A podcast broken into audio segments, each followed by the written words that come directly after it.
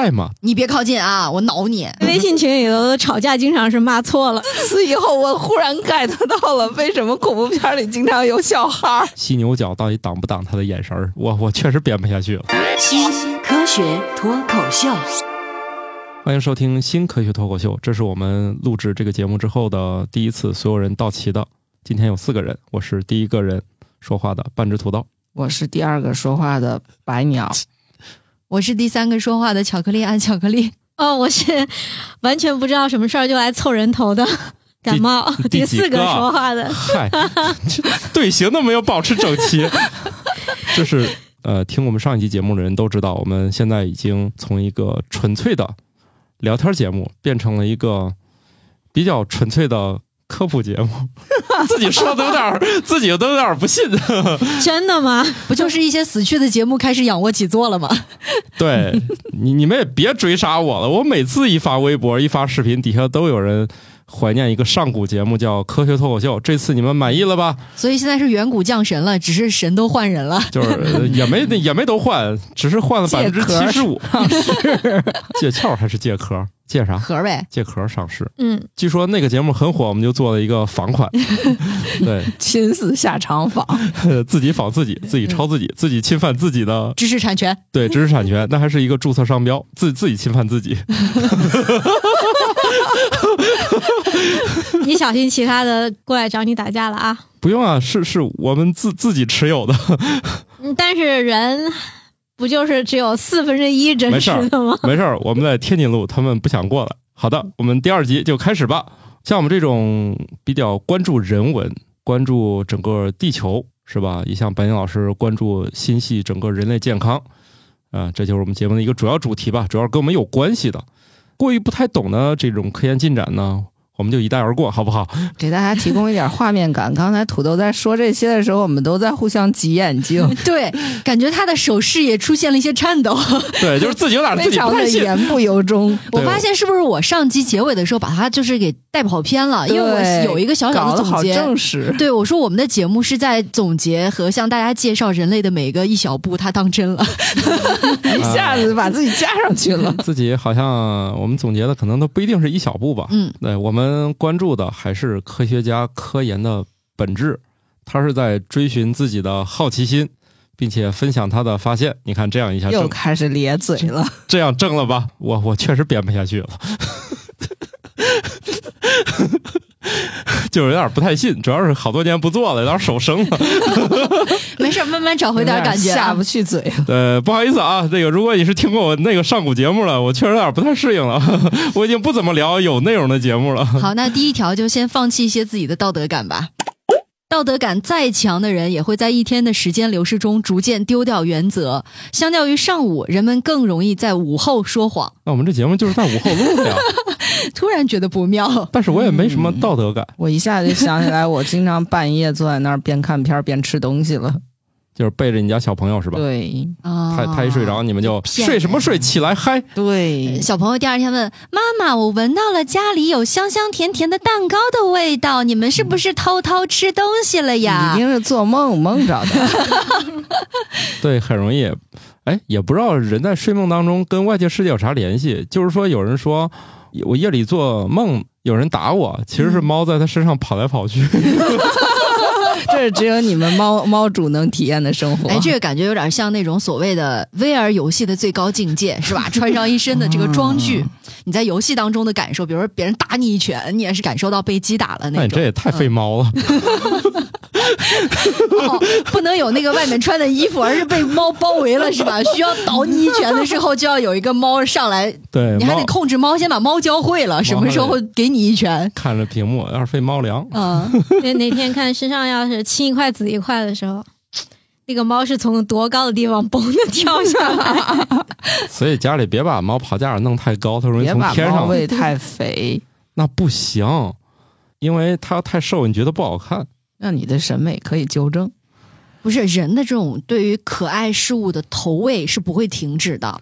我们家也试过，能不能就每天给他定一下量？关键这哥们儿一直看看碗，看看我，意思是还没有， 就是在这种眼神斗争当中，通常会败下阵来，说 我我再给你倒点儿吧，坚持不下来是吧？坚持不下啊主来要。是主人坚持不下主要 来，主要是主人在家这事儿不好办，在家不主好办要啊是主主对呀人如果是上班儿是吧？那管你看， 爱啊一下看子就看。老板就把主题切回到点你了，老板这个话里话外就是要不要正常来上班啊？ 啊，就是停车费太为了贵你了们。家猫的健康，嗯，你想停车费一个月两百多，油钱一个月至少得六七百吧，因为上班太贵了。主要是能不能把工资涨一涨， 皮球踢回去了。 哎，不过基于这个研究啊，对于管理者有一个特别重要的提示，因为它这个叫做早间道德效应嘛，嗯，想要听到多一些的真话呢，早起的鸟儿有实话听。啊，怪不得他们好多早上的那个开早会是这个目 的吗？哦，打鸡血好，像哎，哇对，打所以鸡血呀、什么的。同样对反过来讲，如果说你想要得到一个项目比较好的推进，大家给你的汇报相对真实，就不要在下午之后开会，什么临下班的时候开会这种事情就不要干了。这是点领导 吗？ 没有没有，因为我们毕竟没有开会，只是点给那些听友的领导们。啊，那还好。不过这家公司确实很健康啊，一到点儿人都不见了，没有下班开会的情况。这是一家好公司，欢迎大家有有志之士可以加盟什么的啊，是吧？都这么勉强，呃，也也有有点远，主要是我哎，这现在是下午了，哦，一下子就对，也而且还临近下班点儿了，没有是那么大压哦力哦吧？了？主要是别忘了，大家听我们这个节目，好多可是星期二的早上呢，刚经历了昨天一天工作的毒打，今天早上心情正不好呢，就提打开了我们节目。哎，不是，道德感，道刚德刚感充完是最值强的吗时。 候。那我们提醒他，你道德感可以放松一下，上午就开始说谎试一从试上。午开始，。不是不是，这个研究他补充了一句话，就是说，如果说这个人啊道德感不强，那他就是撒起谎来是不分早晚的， 这个早间道德效应在他身上不存在。嗯，这个人是会会是我吗？你刚不就已经承认了吗？我主要是我早上我我也不来，我不知道冲谁撒 谎试一下。好的，嗯我是想起来，就是很多人说这个注意力啊，或者这个其实也是一种体力，对，它跟肌肉一样，就是你用了一段时间之后呢，会产生疲劳，就是总量是有限的，哎，你就控制不住自己，自控力就会下降，哦然所后以我道的感道也德会感下也是降。有一个限制的。对道，德感还用约束？我从早上就想瞎说。因为这个道德感它是跟你的意志力有关的。嗯， 对，因为他要拦着你不干一些坏事儿嘛，所以要控制自己。哦当你的到了下午以后，你的什么意志力啊之类的都已经被濒于其他的事情消耗完了， 那你你就啊，不太怪不能得我挡们着为自己啥了总下午的时候点甜甜的奶茶， 对呀，需要一些多巴胺 嘛。早上你也刚吃饱啊。这样，我提醒我们的作者以后早上写，省得下午乱想科学原理，乱乱往上拽。你很有可能哦。你是嗯那作者特殊啊而且呢，，到了下午，说不定脱稿的理由又多了 很多。所以催稿要在上午，对，让他充满了负罪感。对，因为早晨的时候他道德感比较强嘛，对是你经过一晚上的睡眠恢复了，你催他的时候有点愧疚感。你早到上了问下午呢，就是爱甩锅的就这样的那种状态，对，就是这样吧，是已经油盐不你进了。这样说来，咱更小的应用就是上午发在吗？他可能会回在，你下午回在吗？ 他可能不回。上回不在，这个研究好像还挺实用的啊。大哎，家对，所以大家灵活应用。就觉得要是把上午和下午的分界点往后挪一点就好了。现在感觉上午的时间太短了， 啊，对， 就是呃，比如说上班九点半是上班时间的话，嗯其实过两个小时就到了嗯临那界你点了。那你换一个思考方式嘛，嗯把把上班时间调为八点半不就行了吗？那反正嗯道关我德感屁又事不允许我这么做。那你调整上班时间这件事儿，你可以下午调 对，你说对不住，啊大伙儿，我下午想出来了。啊。从今天开始，以后每天早上八点半上班。这乔老师的眼神里已经冒火了，我现在整个人都很绝望， 就是你不来上班就算了，你还捅着我们早 点来。 因为我起 不来。放心吧，感冒老师他也起不来。 所以你嗯的生物钟只要跟老板一样，你就不会太惨。但是你要想想啊，有很多人，什么张朝阳啊、库克啊，都说我其实我夜里睡一会儿就好了呀，我四点就开始起来健身了哎呀。嗯，什么见过四点洛杉矶的太阳什么之类 的。那他是下午说的这话吧？哎，是不是有一次拍下来他一张照片，就是在某一次开会的或者什么啊交流大会的时候，啊拍到他那张照片，他在下面打盹儿啊？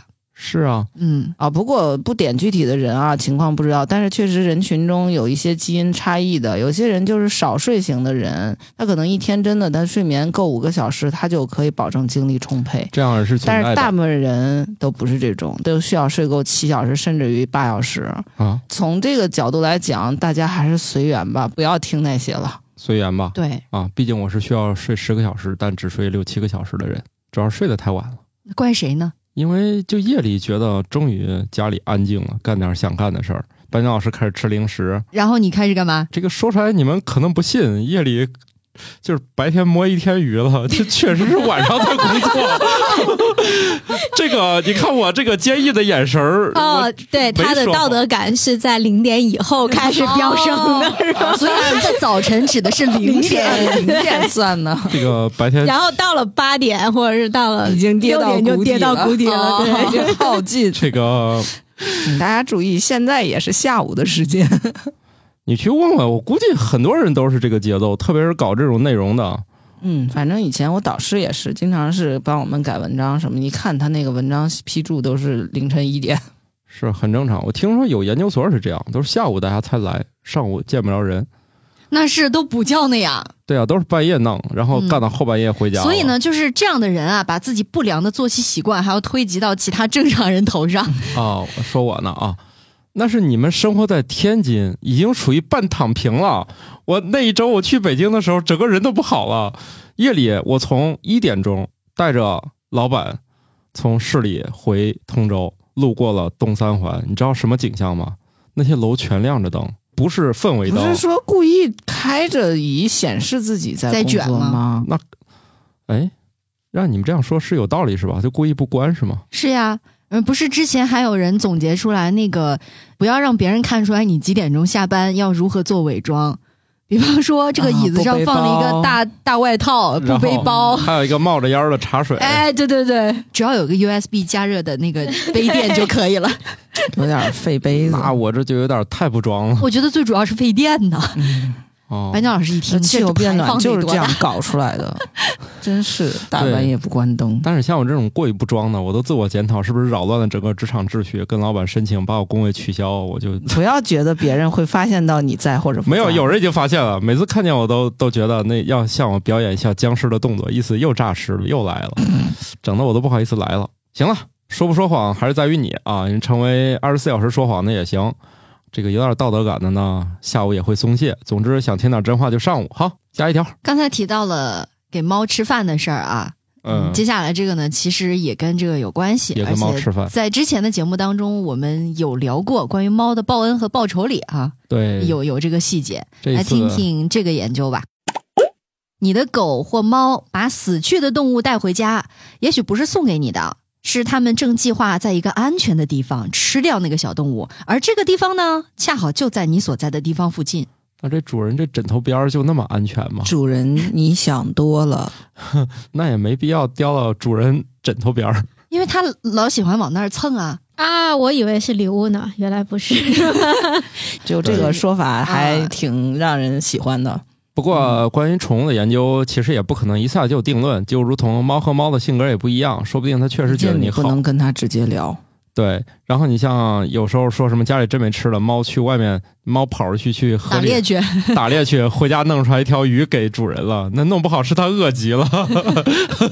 就是视情况而定吧。嗯对，反正就是，我觉得现在有好多宠物的研究，我不知道他们是出于什么原因啊，也不知道他们是哪个领域，是跨界嗯还是专门做这些的。反正就我觉得，呃，也挺有意思。毕竟猫猫狗狗是人类的朋友嘛，虽然猫一向高冷，但是我们也想试图了解它怎么想的。哎，别说它高冷啊，这个研究还有补充的一些信息，嗯，说怎么判断这个猫啊，它带回来这些动物到底想干嘛，可以通过眼神判哎 断。呦我 去，说看哪如果我说看这个人的眼猫神都看不出来，就这个猫和狗啊，如果跟你保持那种眼神上的接触，还发出一些独特的叫声，有点像炫耀说：“哎，看我嘴里叼个什么，或者我爪子下面有个什么，那他有可能就是故意要跟你分享的，就意思说看我多厉害， 嗯来来来，尝尝尝尝，啊，来新烤的，一起整点儿。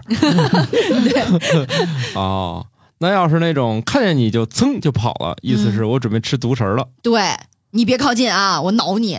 那我选择不让他出门，他不会有机会给我叼点啥的。嗯，那就叼点家里的小虫子吧，蟑呃螂、啊。那那个没有没有，这个不够他塞牙缝呢，他可能逮到之后就吐不出来了，直接咽了。我们家就从来没有小虫子也，就是说，它摆上来的应该就是给你的了啊。那如果这样说，不一定，啊万一人家是储备粮呢，就是今天不吃，明天吃。正看着点呢，说点冰点酱，我今天吃哪个呢？然后哎，主人进来了，被发现了。对，今天是猫粮啊，还是野食儿啊？嗯，正想着呢。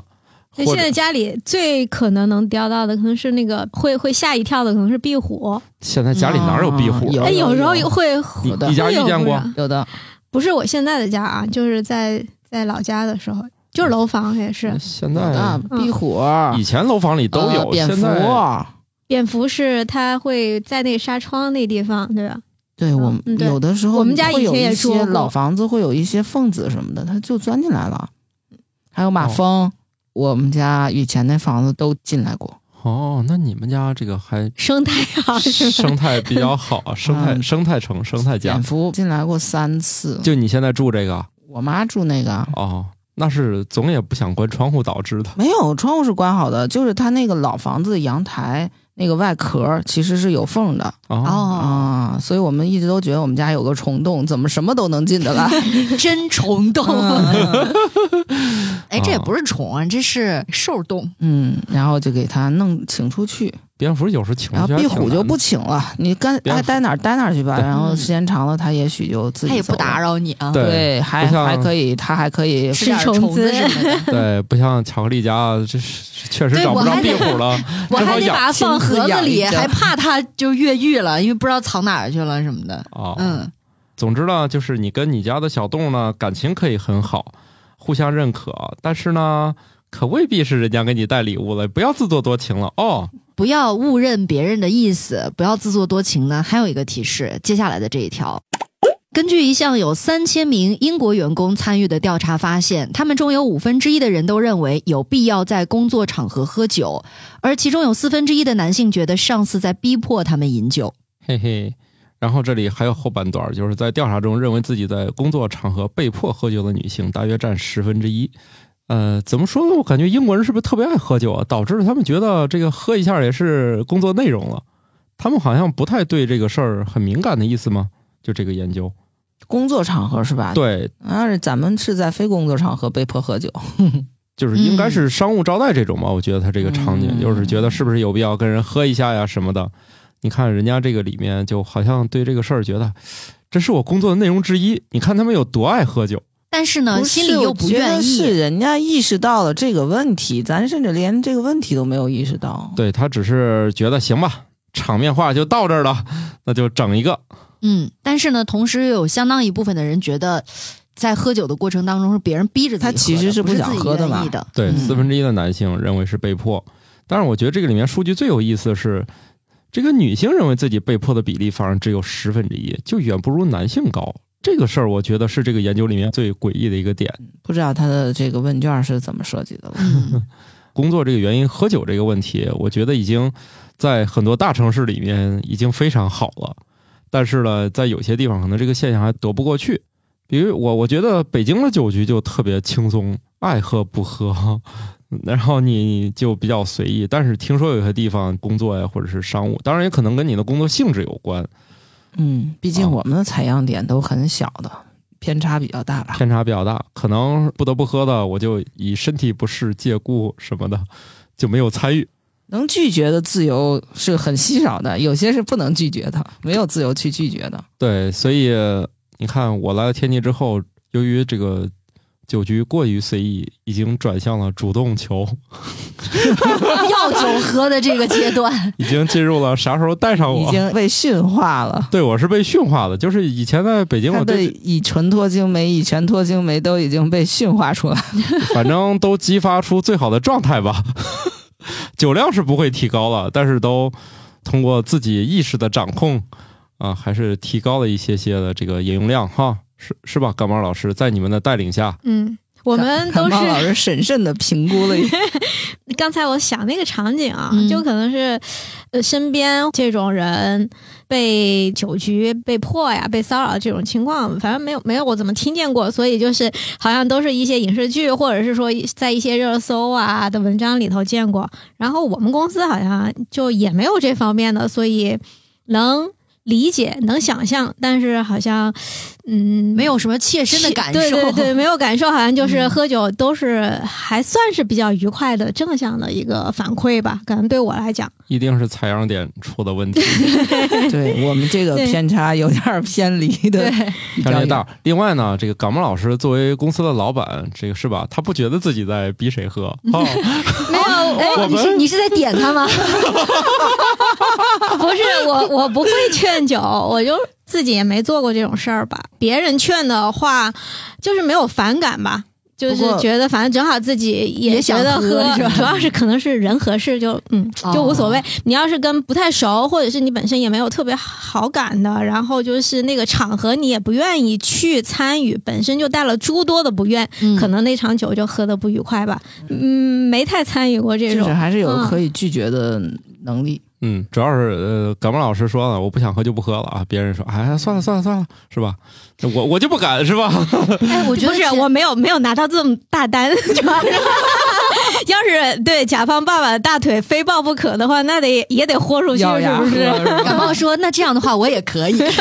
那我也可以啊，这种对呀就是绝对是自愿的。嗯这种就是是问卷调查中的感觉有有被迫，嗯，嗯啊，哎，不过说起来，一般都是在这种酒局上面，大家会用各种各样的理由借故离开，比如说有尿遁的， 有药遁的等等。但是前两天我听土豆分享了一个事情，我觉得特别有意思，是有人用酒来酒遁，就是某一个活动的现场，台上有分享的人，但是说的内容呢，台下的人听得有点不耐烦。但是周围也有其他人在嘛，不好离开，你总得有一点理由嘛。有的人就说身体不适离开了，然后他旁边有一大哥从怀里掏出一瓶啤酒来，吨吨吨，吨了半天说啊有点晕，我们出去吧。我杀们敌一千，先自损三百。 就是反正我不太理解，为什么开会时候有人兜里会有一瓶啤酒？ 就是这种理由也是很神奇的，这是我近期听说到的啊最有意思的一种借故离开的方式——酒遁。哎，这个也还行哈。你得首先得脸皮厚到需要在人家讲的时候你在那儿喝的程度，然后如果你脸皮已是啊经厚到这种程度，你就可以大可以直接抬屁股走 了。呃，反正你可以看到这位老师的挣扎， 也也是想借故麻醉一下 自己，哦我觉得。好 吧，关键这个行为令我陶醉。为什么兜里会有这个？ 是吧？可能已经预期到 自己就是这是兜里你掏瓶装的还是听装的？ 听着它打开还噗呲。哦 你见过拧盖儿的啤酒 啊？但是有点更帅了是吧？ 然后我就在想，对他的起子还是牙条是 吧？我勒个去！场面就更好，更加好看了。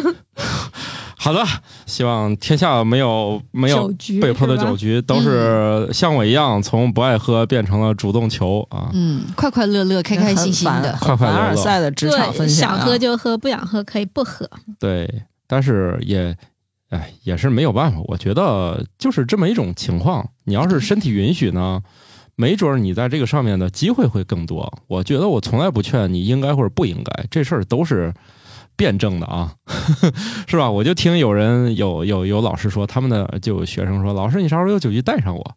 这也算一种能力，对不对？嗯，啊，这但是种你这种说老师不是那种啊，咱咱就职场里我知道喊的那种老师就啊，是就是他说啥时候酒局带上我，你说在他的认知里，你如果叫他去喝酒，他是不是也会觉得他其实是被迫喝酒？啊如果他不喜欢喝酒，对对对，有些人只是觉得无法其实拒他绝是我只是需要这个社交场合而已。对但对是我不去肯定不合适。对，他在问卷里面依然是，虽然是我自找的，但是我还是不对啊不太自愿。嗯对啊对啊对对对。口嫌体 正直，啊，现在的词进化到这么文明了，以前这个词不好是。老啊啦。这个词过去不是叫既幼嘴上嫌弃，但是身体却很诚实呢。啊？好的，下一条。新的研究发现，拖延症可能是严重健康问题的征兆。你看，这就到了白岩老师最喜欢的那我因要果去辩论。体检了，哎呀，我还有救吗？你看啊，这到了白岩老师最喜欢的那个因果辩论阶段，就是什么是因，什么是果嗯啊？你到底是拖延症导致了健康，还是你健康导致了拖延症？不重要，只要有关联性，我就要去体检。哎，但是呢，这个研究啊，他给自己找补，我觉得非常好。他还有一句说，但目前还没有明确的健康结果和拖延症有密切关系。 他说了半天，到底说了个啥？对，就是可能有关系吧。你们但的是又不明确有你们的哎论文难道都有明确结论？白鸟老师沉默了。哎， 不是我没有明确结论的东西，我就不发了。哦你以为我这么多年没发几篇文章是为什么？严谨，看到没有？他都是上午发论文， 道德道感德感比较强。比较强，爆棚了。那失敬失敬啊，反正就是说，如果你这个拖延症比较严重啊，确实应该去体检一下。如那主果要是查哪方面呢？它跟哪方面相关他呢的？意思就是不知道跟哪啊跟方面相关。都查查吧。都查查 吧，反正不是，我这是不是体检机构的广告啊？就像那天说什么，现在比较好的呃投资项目是宠物医院，大家都需要陪伴嘛。然后现在出生率又下降什么的。然后我们说，对，因为小猫小狗要生病了的话，也不知道表述哪不舒服，都查一遍。啊，对对对对对一反般正都是全查。全你查你们可能对体检有什么误解？比如我前一段小小住了一下院，他才不管你得什么病呢，全查是吧？住院当然是全查了。啊，而且根据你的情况还加一堆，它就叫那个身体机能检查，就是你已经住院了，说明你的问题呢已经复杂到唠了嗑儿确定不了了，所以就把你所有的查一底儿掉。本来你是住在一个单独的科室，嗯，很有可能查着查着发现 需要会诊了另一个会诊了。对 对对啊，对， 我们把院里最好的都给你叫来了，你看啊，来都来了，来都来了，嗯反反正这意思吧。当然呢，也存在一情况，比如我主动要求查，我说那来都来了，做个肠镜吧。他们说这个好像还比较复杂，就是你要没有症状，我们还给你查不了，嗯所以他也不是瞎胡查的，那是医根据保肯定要审的呀，嗯哪有哎，对对对，好像是我有一次住院是肛肠科， 然后反正想着来都来了，我就啊跟那医生说，能不能去给我做一个比较全面的体检什么？他说不行吧， 因为你检查五脏六腑或者检查什么妇科之类的，跟他们的不太搭嘎。那看来我的问题比较严重啊，我感觉给我查对，了。我觉得主要还是你的问题比较严重。哦、是我的问题确实不严重，但是确定原因的过程极其曲折，嗯， 所以查了好多。 我最近迷上了看一些就是医生写他曾经经历过的一些很特殊的病例。哦例怎么样确定这个病人究竟得了什么病？嗯哇，那就真的很像精侦探彩，一样。嗯，跌宕起就像侦探一伏样。对是，我这毛病也极其的有趣儿，就是咋查都是正常的。那对，所以就是拖延症能查出来腰椎间盘突出是吗？ 这也让我想起一个笑话儿。 呃，教授，你的领带没有松，结果他就往下看，发现是自己的裤子没有拉好。 你说的好像跟这个故事就有点像 啊。 我让么感晕觉，我觉得更像海龟汤了，就是突然出来一个这个事儿，然后叨叨叨叨叨。哦，有点这个意思啊。土豆都不知道海龟汤是什我么没，听我也不懂，知道啊嗯人类的笑话是互不相通的，你讲你的，我讲我不是 的。海龟汤是一种游戏，一种文字叙述类的游戏。我给你一句话，但它最终指向的是一个故事的呃最终的原因。你要通过你的推导哦，达到那个最终的那个答案。因为一开始的那个就是游戏啊，它是跟一个海龟汤有关系的，嗯所以就把这种游戏都称作统称为海海龟汤对，哦哦还是不知道怎么玩。呃，不重要了，反正我觉得，如果你已经觉得因为拖延症该去体检，很可能会带来一个问题，你的嗯体检也拖 延。啊，对，这是必然的。好像是 啊。嗯 那次我和巧克力还讨论，我们俩好像都是每年的十二月三十号左右会去一趟医院，为 啥？ 哪怕如果前面稍微有一点那个小小毛毛病病去过的话，你就总觉得我的那今个年今年是吧？我在门槛儿费门槛费可能还能凑一凑，可能能凑上那个报销的，过了门槛 的这种，双十一养的对吧病，对，啊，他跟我不一样，我想的是我这事儿可能比较复杂，要不我赶一个一月份儿去。 嗯，年初就解决了是吧？对，毕竟这么多年也不知道啥啊原因，无所谓了。不是啊、那个是主要是在之前有过嗯进去因为看看门诊啊什么的小检查，所以就觉得是不是还能凑凑的这种感觉。门槛费如果是说离得还蛮远的话，那就是转年了，就不赶那天儿了。啊。你看，我就直接就是开年就去，这也行，现在就没有负担了，随便去了。呃，现在没负担了，反正那么多钱都进去了啊。其实医保还挺给力的，五位数的账单缩减完之后呢，就是小几千就搞定了。刚才提到了去医院体检啊、住院啊的事儿，接下来这个我觉得挺惊悚的。嗯，医院和实验室使用负压室来防止致命病原体传播，其中的压力控制器可能会和某些音乐曲调发生共振，造成故障和致命微生物的泄露。哎，惊不惊喜，意不意外？也就是说，如果你去医院，然后呢随身带了一音箱，动次打次动次打次，然后那个负压室就有可能泄露了。我是呃，觉得是这样不吧，需要那么大音箱，就手机放出来就可以啊了。！突然接了一电话铃声，噔是啊噔噔不是噔很多噔做噔手噔术的时噔。候放音乐的，它是这样的，就是哦，对啊，过去可能手术室也没有那么复杂，它不是一个手术室。手术室反正我没听说非要负压或者怎么着那可能是是不是跟特殊手术有关啊？比如说有传染类的呀什么的。这件事来说，他们发现有一些设备里面就压力控制器可能会被，这感觉就是这种黑客手段啊。 嗯，虽然没有用一行代码，但是我把你的设备给干掉了，嗯，远程攻击啊，这属于、嗯啊这像算那个第这五算元素，近身攻击了吧？ 远程你给它搞不掉啊！定向啊，有一种定向的那个喇叭，你给它播放固定你不频需率。要定向，你只要在全域播放过某一个频率，然后对只要跟它共振了，然后它就不 是，我现在脑子已经回到了那种很多罪案类的电视剧里边，你知道吧？就是怎么样无痕的。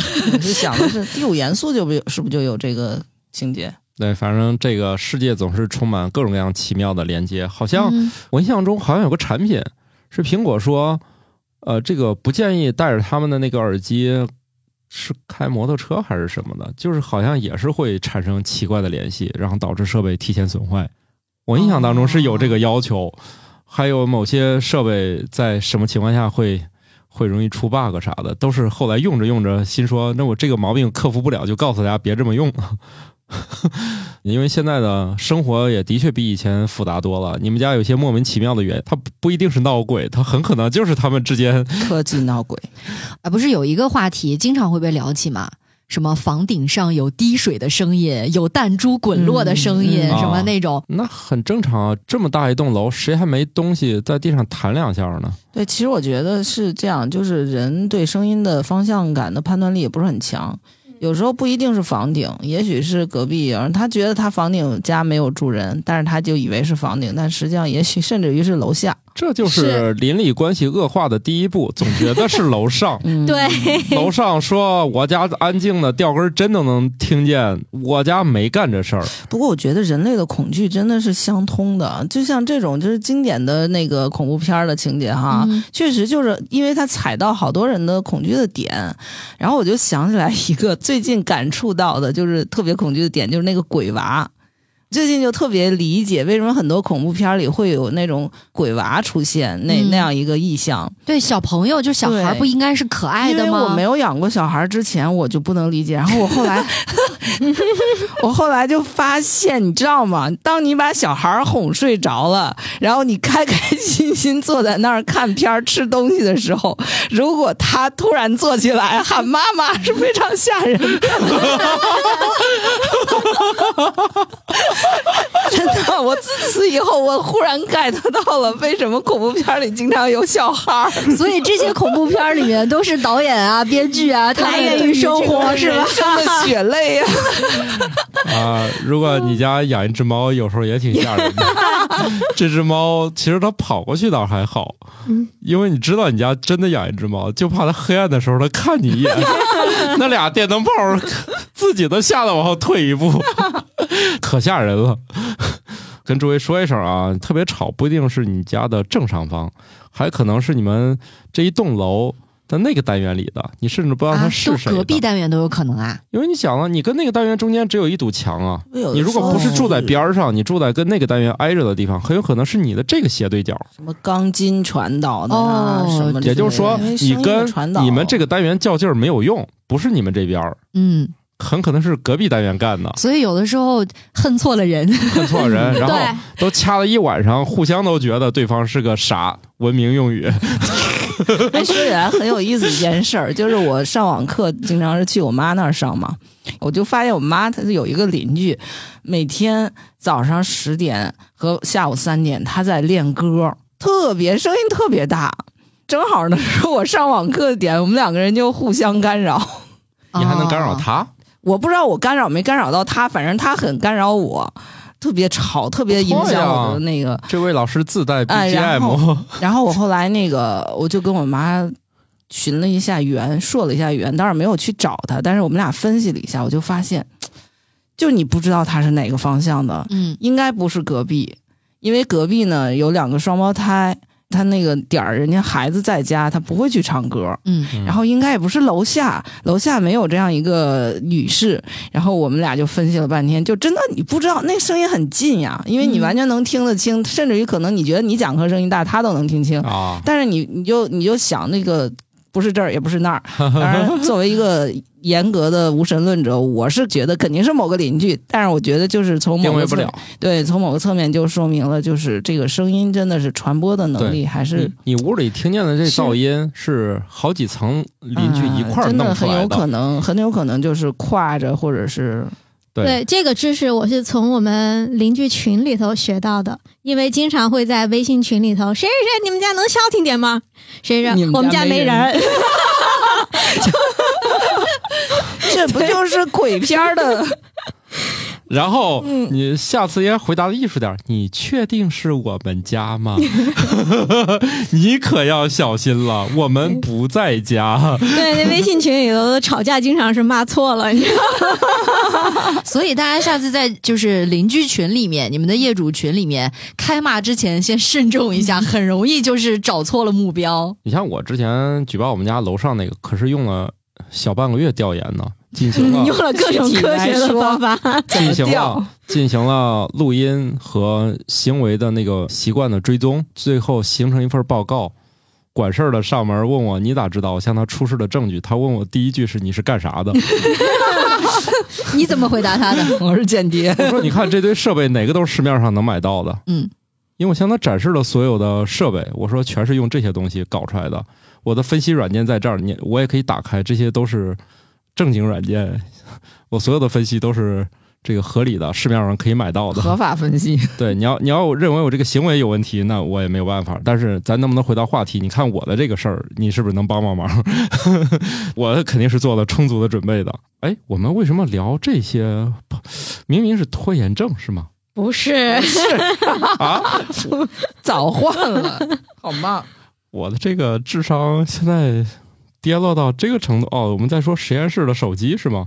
哎，早期好像还真是啊，早期的医院不允许大家拿大哥大进去，就那个时候的医疗仪器很容易受到这些无线信号的干扰。最早的时候，医院好像是要求移动电话禁止入内，对，但那个时候他主要是是考虑到了电磁信号的干扰，嗯，这个是对这个是声音，音怕产生共振。说实在的，这个地铁、高铁里面都建议大家不要外放了。这实验室里为啥会有外放手机呢？ 而且是负压实验室，我觉得他那我对于觉人的得要做求实很验多。那个很无聊、很空虚的时 候，确实是听个歌会好一些呀。啊，哦嗯，做手术的时 候，做手术的时候好像是医的嘛医生都是听音乐的，嗯反不正是说患者如果说不是全麻或者那个麻药劲儿稍微过去了一点儿，就隐隐约约觉得医生还在聊天儿就放啊，心了。对呀、如果医生都特别紧张，一点声儿没有，患者就慌了。 我这个得多严重啊！呃，医生确实是一边儿做手术一边儿说点儿那有的没的，嗯、车速也有点儿快， 都被你听到了，可能也他们确实也挺无趣的。就这种手术，我感觉闭着眼他们都会做。而且我觉得有时候是这样，就放上音乐以后，你的一些操作会协调一点儿。然后我开车的时候听，如果很快的音乐，我油门就踩的厉害。 对对对对，也是会跟节奏节奏感会有影响，有时候是节奏感是一个影响，再有一个我觉得可能听音乐放松以后协调性会好一些。嗯，我有的时候走在路上就不会啊，那么就紧不由张自主的，如果是边走路边哎听音乐的话，那个步步步伐的节节跟奏奏对一对，致。嗯你们有没有感觉，就是写文章的时候也也会跟着那个背景音乐的节奏会快一些或者慢一些？哦啊，我不行。我工作的时候好像不能听我音不乐，听，我要听的话，就好像脑子就不在要干的事儿上了，嗯嗯嗯就是单线程的最这种，近不行，啊嗯最 近有一个研究是跟这有关系，就是说我们听音乐真的能提高我们的效率吗？回答是基本上不能，特别是在你如果做的工作还是嗯、深跟度工作的时候，写作在写一些这个东西的时候，你在听一个跟你使用的相同语言的歌的时候，你就会被它极大干扰，这是一种极端。如果你非要用的话，建议还是白噪音会比较好，就是任何一种带有歌词和正经旋律的东西都会让嗯你分神。当然了。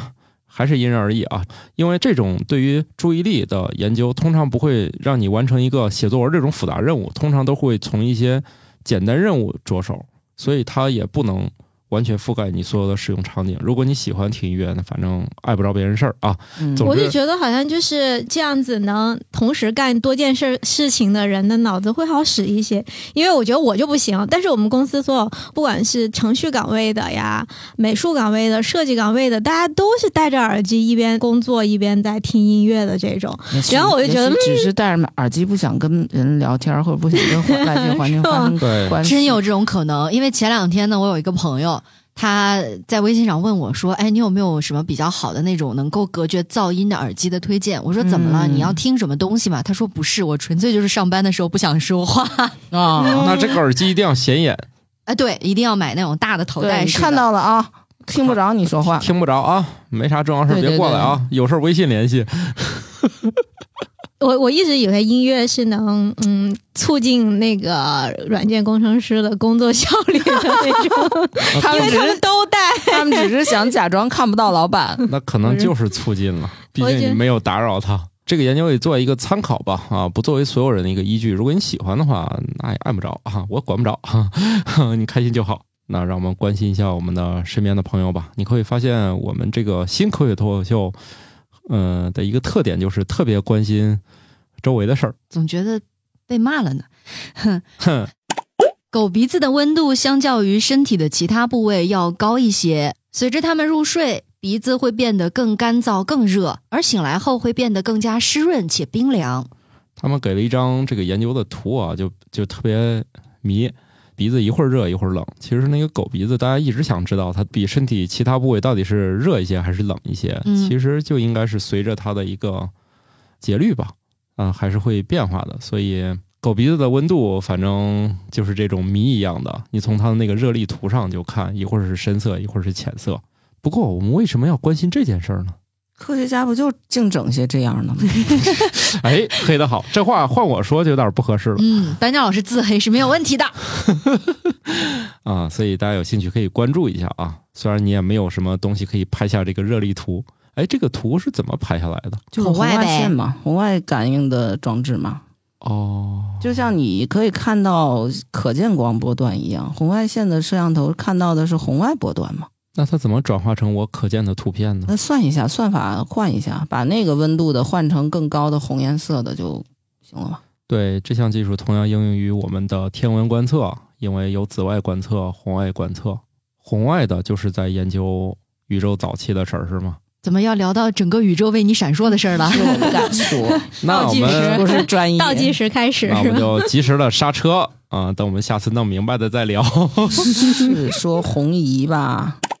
接下来又是一条跟狗狗有关系的研究。狗并不是完全的色盲，它们对于黄色和蓝色非常敏感。这个研究呢，他们同时做了一个狗眼看世界的一个软件，好像是就以前老是有那种说法嘛，说狗的世界是灰呃黑白的，但事实上不是，就它看那些红色的东西啊，差不多跟泥巴一样的颜色，泥巴呀、麻袋呀、哦 那种就颜色，是会没有咱们的那个那么明显，但是还是有差别，嗯对，对就是解剖眼睛发现它其实是有那个视是锥，对，有视细胞锥细胞，就是不太多。哦嗯，它颜色可能更集中在这两种，所以哦所以在草地上扔一个网球呢，确实这种玩法对于狗来说比较 happy，就是嗯明晃晃的晃，这样的话它就目标特别明显嘛。我就在想，那咱们看颜色的差别和狗看颜色的这种差别，是不是就跟咱们闻东西和狗闻东西这种差别一样？就是咱们看起来很鲜艳的，在它实际上是朦朦胧胧的。嗯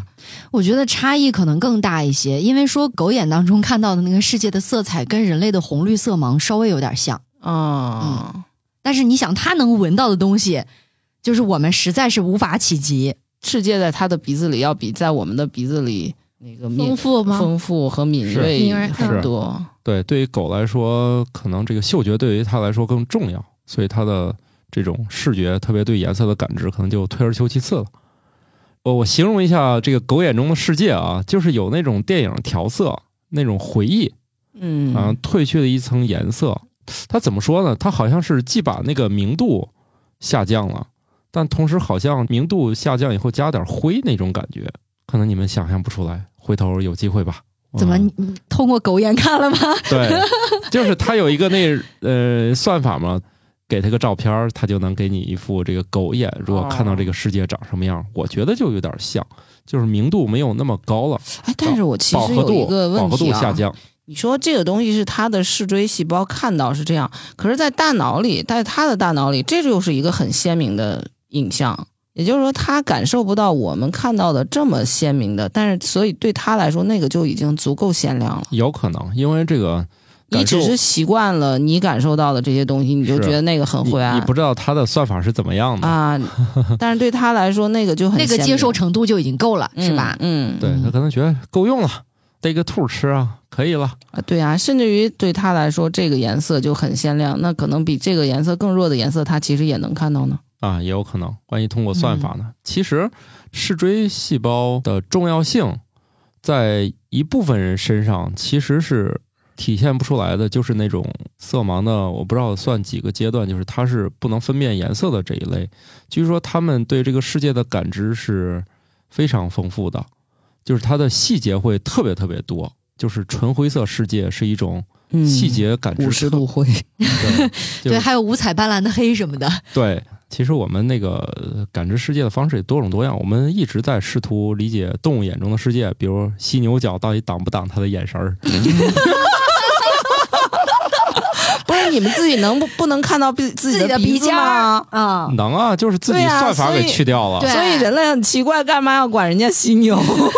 就是 它可能认真想一想是能看见的。只 人家只是不看而已嘛。嗯对，我们能看见自己鼻尖儿。另外呢，其实大脑它就会算法来控制你感知，比如说你的呼吸和脚步声，为啥你感觉不到呢？它通过算法去除了，它是也是带有人工智能降噪的。对嗯你这个事情，实际上我后来是观察到了，就小朋友刚生下来的时候，任何一点声音都会干扰到他的睡眠。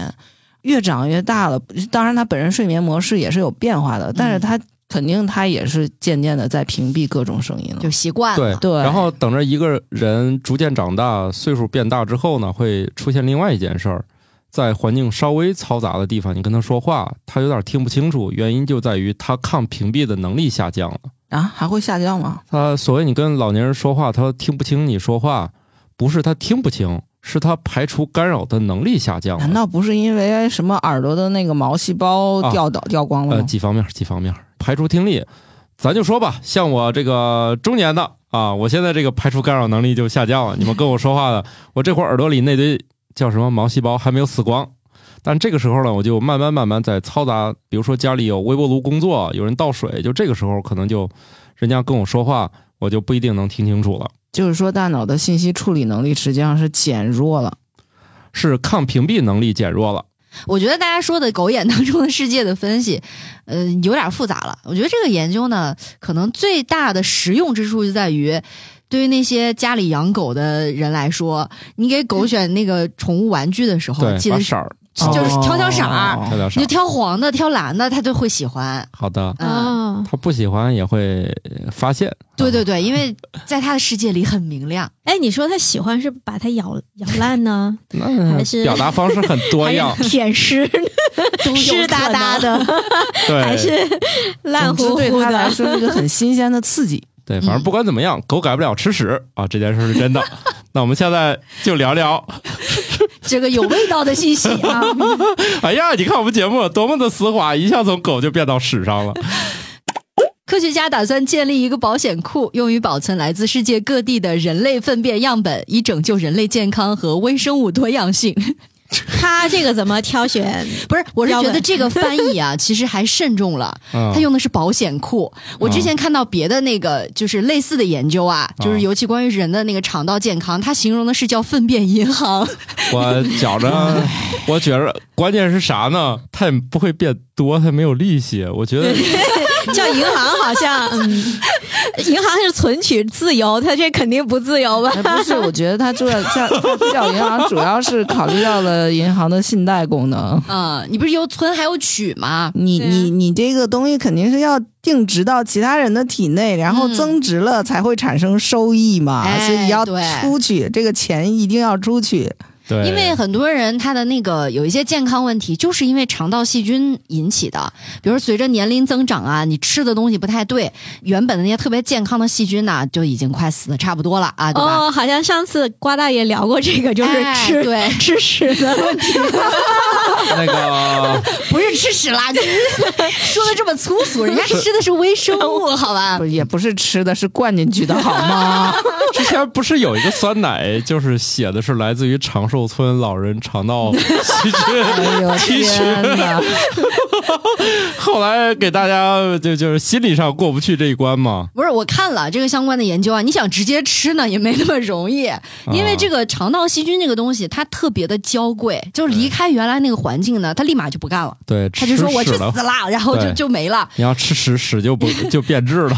为啥为啥要存那个就是粪便呢？是因为粪便是一个天然的包裹这些细菌的培养很好的基材料，对，它在里面就觉得舒坦啊，你好歹还能待住。是因为这些年这个肠道研究越来越火，觉得我们身体最难以搞懂的机制可能就在这儿了，嗯比大脑还复杂。情绪啊、健康啊，可能都由他们来指挥。就是随我们跟他们共生了这么久，不光有细菌，啊还有病毒。嗯，不是所有病毒都是捣乱的啊，这也是刚刚进入了这个病毒研究的大发展时代啊。以前我们对病毒了解也不太多，那所以就这么一个组合的作用下，有很多人健康出了问题，有些人健康因此获益啊，所以很很有必要。他们也是之前有人搞什种子银行啊什么的，就是受到了启发，嗯就是也想搞这哦个。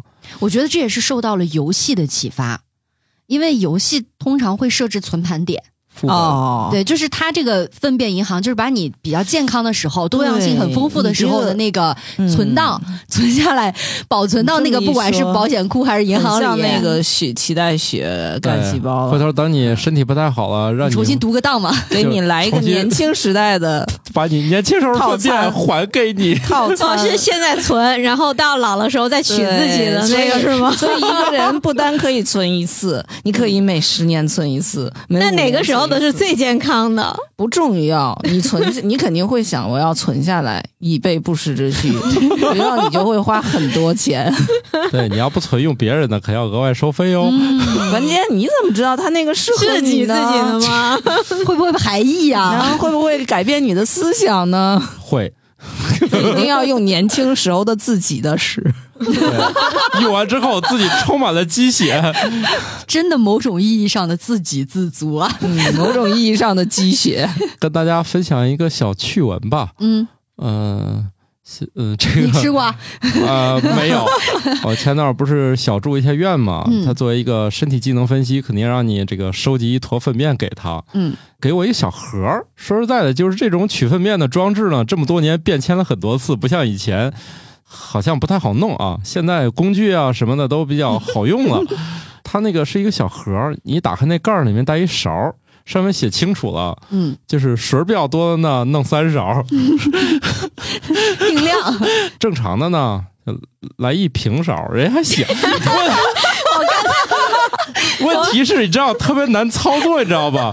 就是这个勺儿那么小，我没办法弄一平勺儿。怎么把它弄平平呢是个问哎题。没法儿真给他是的，你给他多点儿能 怎样？哎，你看白老师这个话就是我下面要说的，嗯你给他多弄点会怎样？你像我这样的呢，结果大就弄多了，是大吗夫？就没跟我说那么多，我就按照说明就给他了。但是我还有病友啊，嗯，那大夫可能觉得我旁边是那种姐妹那种的，可能特别实诚。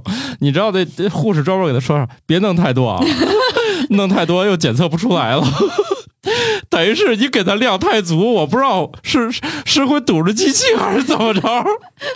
那也不会直接往检机器里测 的面塞项目跟你啊。不一样嘛，怎么会出现检测不出来？那小盒儿是俩是一模一样的，那他不是拿是盒去检测，他应对该啊还是取它里头样啊，是取对样测吧？什么东西就不一定啊，反正因为我们隔做壁测验一般都是样品多一些，做浓缩什么的会比较方便，都希望多多益善，很少有太多然后测不出来的情况呀。反但正我在是这想到个底至于什是么东粪西。便呢，就不需要那么多 啦。对这个很多了以后，那个检测的感觉不是我我真的很好奇我，什么东西会多了测不出来？我我我觉得有可能是，比如说你过去，嗯、多少都行，是由他们人工来取量。嗯，现在很有可能是这个盒子本身是检测仪器的一部分了啊啊，接上去的。就它可能是就是统废一接料口抛了，抛嗯弃废料有点多，它可能就是统一接口了以。我怀疑啊，我咱对这个机器不太懂啊，可能以前和现在这个运行流程不一样了。现在弄太多，我怀疑真的机器会堵。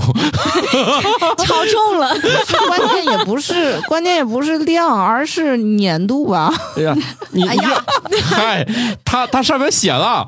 吸的干的。硬的不成形的，稀的什么稀的最多要三勺，嗯那个来多少，反正它有个量，反正我我是按照那个量来取的，反正你但你是我没给它弄平，因为你弄我平了吗 没有，没有弄平，反正我我我也没有工具，我也不可能上手给它弄平。 我我怀疑是啥？过去有大夫自己取的过程，现在我估计大夫不用取了，他就嗯这盒儿怼上去就完成了。嗯，我怀疑这样才跟你说那个呃是不是它它那个装置还挺复杂，有点像打火机那种，有两个仓，嗯你这个在这儿，它另外有一个空腔。嗯空腔和你嗯这个这勺儿中间有一个小隔断，嗯隔断底下有一点点是相通的。我怀疑真就是水直接就注进去就完事儿了，连稀释带检测。嗯，有可能哦啊。你按理说，如果是一个盒儿，它只要是一个小空间就完事儿了呗。结果它对那个还挺复杂，真跟打火机有两个腔那种感觉似的。我突然又想到了一个笑话，说有一位患者呢，他去医院做检查，医生跟他交代说，你的这个检查呢，我们需要验血、验尿、验粪便，那你就去做采样，呃，血已经抽完了，尿和粪便的样本呢，需要你去洗手间里面留一下啊。他就去了，但是医生说过去都快一个小时了，人怎么还没回来呢？去找找吧，别在洗手间里面晕过去了，是吧？ 嗯，当当当，门敲开以后呢，发现这个人站在嗯那个蹲坑儿的前面，一脸的忧愁苦，特别愁，然后手里面拿着那个小圆盒里面的那个粪便，说：“大夫，这个实在咽不下去。”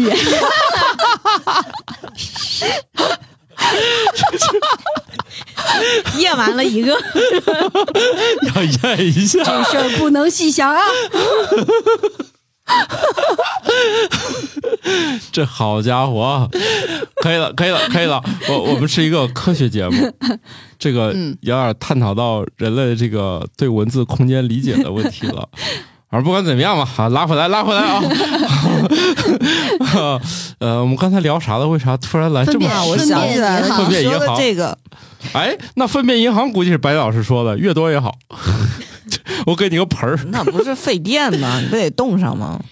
你这个弄自己的得自己出钱吧？对呀估计不用，人家是多样性研究，估计你捐一份就行了。嗯，那是先弄个种植库，然后就该忽悠你自己动自己的，五哎年动一次。对你有什么资格把它存到那里头？是给钱就行吗？估计要但是么研究的话，它是不是要挑选一些志然后愿者啊比较什么瘦的、的比较胖的，这就不知道了啊。它只是目前也只是研究，但其实你说对人的那个，比如健康，或者是说类似像脐带血，或者真的是老了以后又移植自己的那个这个菌群再进肠道，这个事儿是是未来的。感冒老师，科学你的想那多了。不他们是刚有个想法就发了个消息，他们连这玩意儿见哪儿还不知道呢。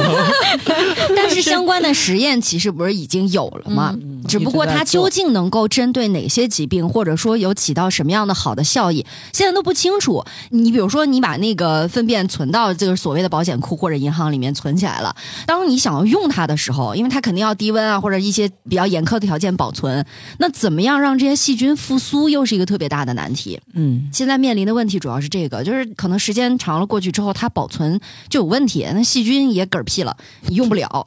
实际上嗯是这样，我们做的那个好多污水处理的啊也是用一个菌群，嗯，也不是用某一株菌，有可能这里头每一株菌都不能实现那个功能，它们要搭在一起才能实现那样一个功能。嗯，然后现在很难的一件事儿就是，你一旦不是在连续培养的状态下，那个菌群里头的个位的配比就变了，嗯，它一变以后，它那个功能就没有对了吧，嗯，所以可它能是一个复杂关联。，对，所以这个东西其实现在就在我们这个里头，就是像这种菌群的研究，其实挺难的，连培养都会有时候你连续培养的过程中，它的性状发生变化了，也没有那个功能了。那还得来一个全户的，就类似于输个全血，不能输成分血，这一托得完整全粪是吧？对，全部给你，毫无保留。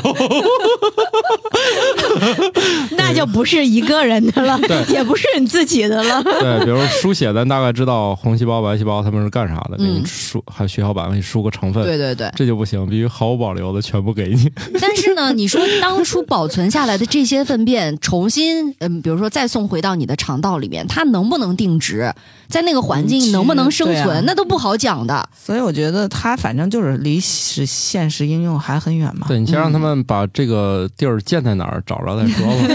大家不要着急，你们可能现在连排队摇号的资格还没有呢啊！我们这个节目大概也就到这儿了，当然还有很多很有趣的研究，时间关系不能一口气都说完，剩下由惯例 啊，请乔第老二期师就惯例了，对惯例，请乔老师辛苦一下，把剩下几条没有讨论完都念一下啊。有意思的科研新动态。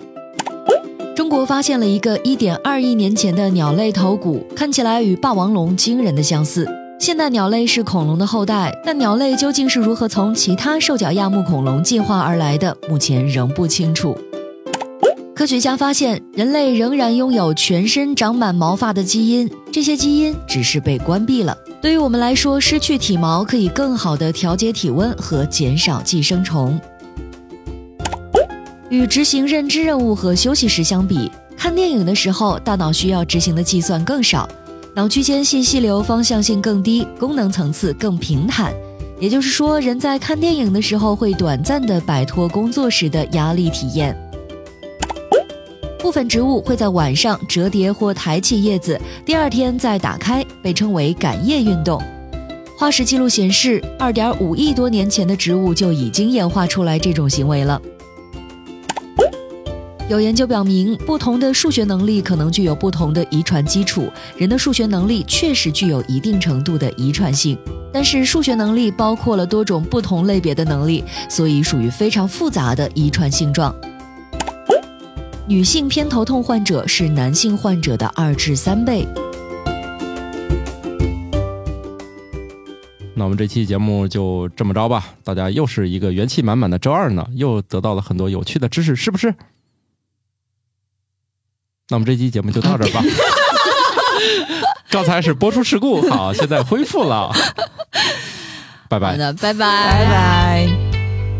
新科学脱口秀由生活漫游指南制作播出，节目依然在进化，欢迎提出您的建议，请在微信添加好友，搜索小助手“生活漫游指南”的拼音全拼，加入听友群，用脱缰的快乐和天南海北的朋友们漫游吧。